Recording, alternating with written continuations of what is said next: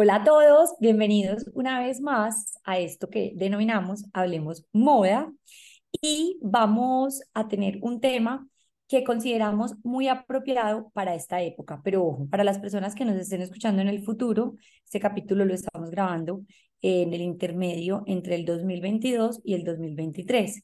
Pero para las personas que nos estén escuchando a futuro, no se vayan, quédense en el capítulo porque vamos a hablarles y estamos seguras que es un tema que para todas las que han trabajado en marcas de moda, para las que tienen sus marcas de moda, de hecho hasta para las personas que no, no trabajan con moda, pero que comercializan y producen eh, cualquier tipo de producto, esta información les va a interesar. Hola Ale, ¿cómo vamos por Madrid? Buenas, buenas. Hola amiga, muy bien, estamos aquí con frito. Ya es un cambio raro, pero bueno. Estamos felices, estamos contentas porque estamos retomando el podcast, sabemos que lo habíamos dejado, pero aquí estamos. Y efectivamente lo que dice Nati el día de hoy les va a funcionar muchísimo los que le vamos a comentar, lo que vamos a hablar el día de hoy, porque es todo el tema de estrategias para mover ese inventario, ese stock que no se ha vendido.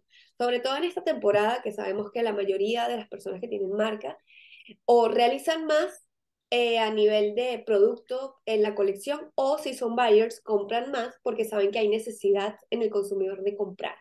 Entonces, bueno, ¿qué hacemos? Vamos a empezar en materia. ¿Qué hacemos en el momento de que tenemos demasiado stock y demasiado inventario y ya no sabemos qué hacer con ello? ¿Qué es lo primero que, que podríamos hacer? Vamos, Nati, comienza tú. Bueno, antes de empezar, yo quiero tener aquí como una nota aclaratoria. Nosotros aquí les vamos a dar consejos y vamos a hablar de manera generalizada. Recuerda que si tienes una marca con unos problemas para mover inventario muy puntuales por resolver, nosotras también atendemos este tipo de casos, ya que como consultora tenemos la facultad que dentro de todas nuestras disciplinas, recordemos que Ale y yo somos comunicadoras eh, con máster en marketing y comunicación de la moda. Además, eh, Ale eh, tiene especialización en medios digitales, en toda la parte de estrategia de marca a través de medios digitales. Y yo soy diseñadora de vestuario y de accesorios de lujo. Entonces, desde ahí podemos ayudarles muchísimo con cualquier tipo de marca. Entonces, vamos a empezar con este tema que, como tú lo mencionabas, sobre todo para fin de año, puede que a lo mejor se les, se les presente este tipo de problemáticas en sus inventarios en cualquier época del año, pero esta es una época en la que sucede muchísimo, ya que, como tú lo mencionabas, las personas se autoabastecen a gran escala para poder suplir las necesidades y la demanda de sus clientes. Entonces, nosotros, para empezar, hacemos un análisis de tendencias, miramos qué se queda y qué se va. De hecho, ayer hacía una, hacíamos la asesoría de una, a una textilera que, pues, a una de las textileras que atendemos, y hablábamos de este tema y decíamos cómo la moda definitivamente es cíclica y las tendencias van y vienen y se pueden de manera muy creativa irse adaptando. Entonces, lo que podemos hacer en primera instancia es mirar cuáles son las tendencias que se quedan y cuáles son las que van. Estamos totalmente seguras que las tendencias de una temporada a la otra no se van y se desaparecen de manera inmediata y de manera tan notoria y de una manera eh, tan drástica. Entonces, ese es el primer filtro que a ustedes les puede interesar para saber cómo empezar a hacer ese tránsito. Entonces recuerden, no saquen todo absolutamente de stock ni lo saquen en promoción, porque conocemos algunas marcas que sacan unos productos y que inmediatamente lo sacan en promoción y que, inmediatamente lo sacan al 50, al 70. Entonces, eso es una exageración y eso no va a hablar bien de tu marca. Es que, ¿sabes qué pasa, Nati? Que sobre todo, a ver, nosotros le estamos dando el tip de las tendencias, eh, porque nosotros estamos como que demasiado sumergidas en este ámbito y en este rubro. Pero en caso de que ustedes no tengan como que esa capacidad de análisis o no tengan al lado esa herramienta de una consultora o algún tipo de, mm, eh, de herramienta, ¿ok? Valga la redundancia, para poder conocerlo, sabemos que lo primero que ustedes van a pensar es realizar descuentos. Van a decir, ok, vamos a sacarlo todo en promoción, vamos a hacer todos los descuentos que tenemos y de esta forma sacamos todo en stock. Como siempre le decimos a nuestros clientes, cuidado, Cuidado con qué vas a sacar en descuento, cuántos va a ser el descuento que vas a promocionar y acorde a qué también producto en sí de tu marca. Porque no es lo mismo sacar en descuento algo que ya tiene mucho tiempo a tener algo que acabas de lanzar al mercado y que de repente ya luego le vas a poner un 50% de descuento. Ojo, también es cierto, va a depender de la estrategia de tu marca. ¿Cómo es tu marca? Si tu marca es que hace muchas promociones, si tu público objetivo es aquel que espera a que tú tengas em, promoción de aquellos productos para comprar.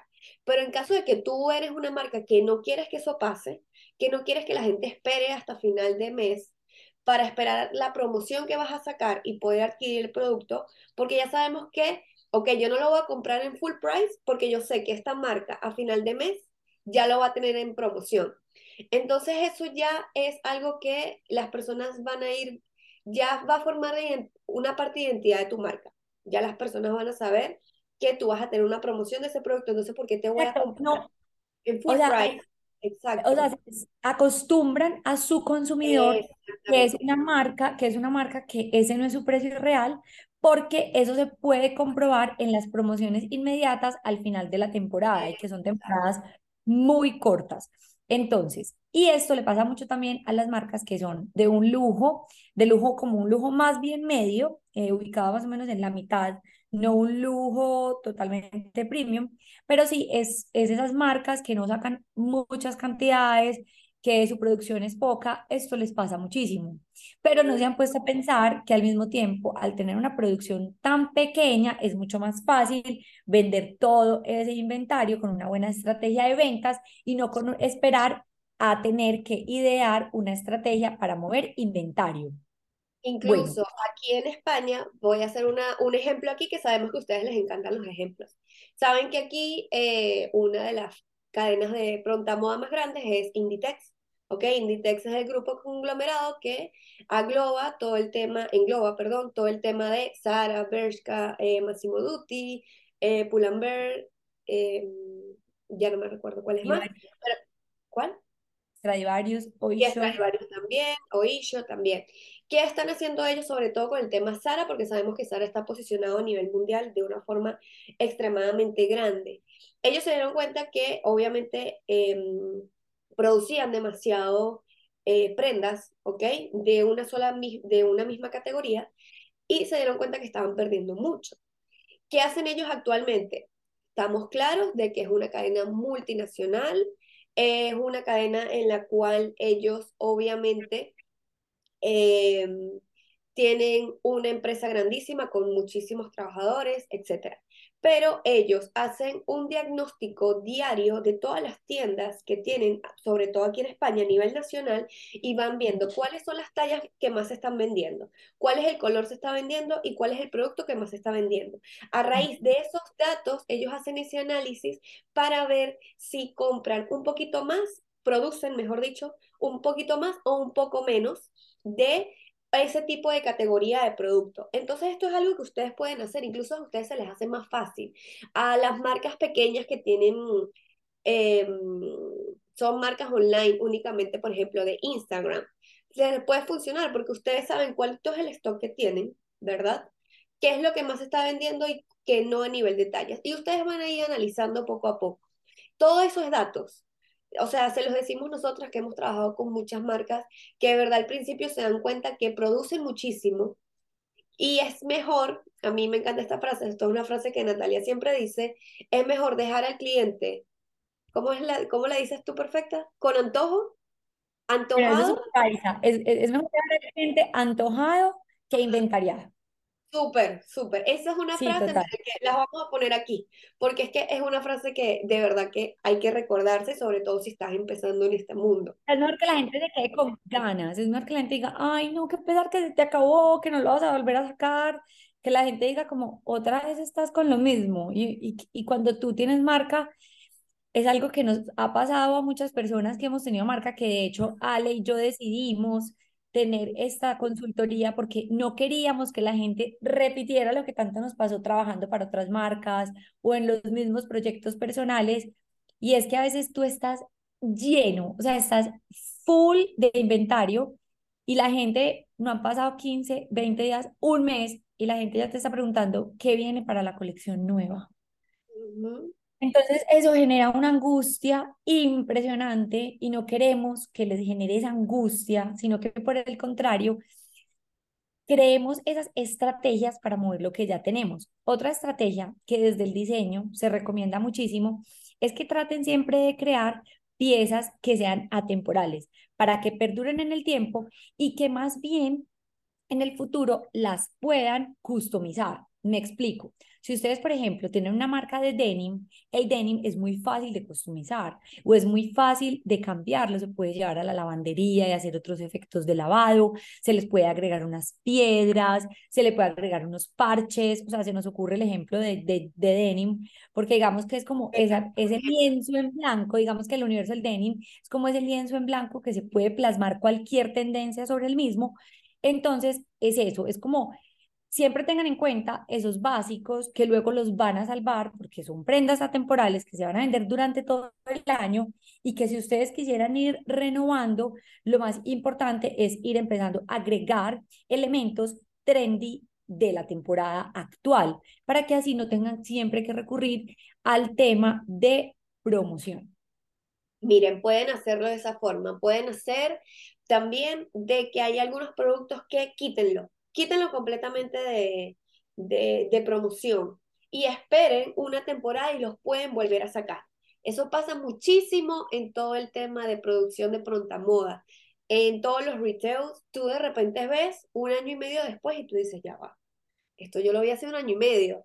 Pero claro, uno, porque está en el mundo de la moda y lo sabe, pero personas y consumidores que no están tan empapados en el tema van a pensar que es un producto nuevo. Y no, no es un producto nuevo, es un producto que ya habían sacado, en ese momento no pegó al 100% por cualquier cosa, puede ser por el color, puede ser por el tema de la temporada, eh, por, por el tema del fit, lo que sea, y luego esperar y sacarlo. Otro es cambiar la promoción completamente del producto, que esto es algo que Natalia y yo estamos cansadísimas de decirle a nuestros clientes. Es como, no pongas la misma promoción a nivel visual o a nivel de arte del mismo producto, porque las personas ya están cansadas de verlo igual. Cámbiale el look, el estilismo, cámbiale la forma de promocionarlo, eh, no lo promociones de la misma manera, es decir, por ejemplo, eh, no sé, se me ocurre, unas botas de tipo combat, ¿ok?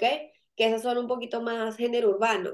No las sigas promocionando si lo estás promocionando de esa forma así, sino intenta promocionarlo un poquito más de manera casual o eh, promocionarlo como si fuera para un regalo para alguien más. Em, la forma es cómo hacerlo, cómo transmitirlo y recuerden siempre ponerse en la posición del consumidor, ¿Qué es lo que yo a mí me gustaría escuchar para adquirirlo y comprarlo.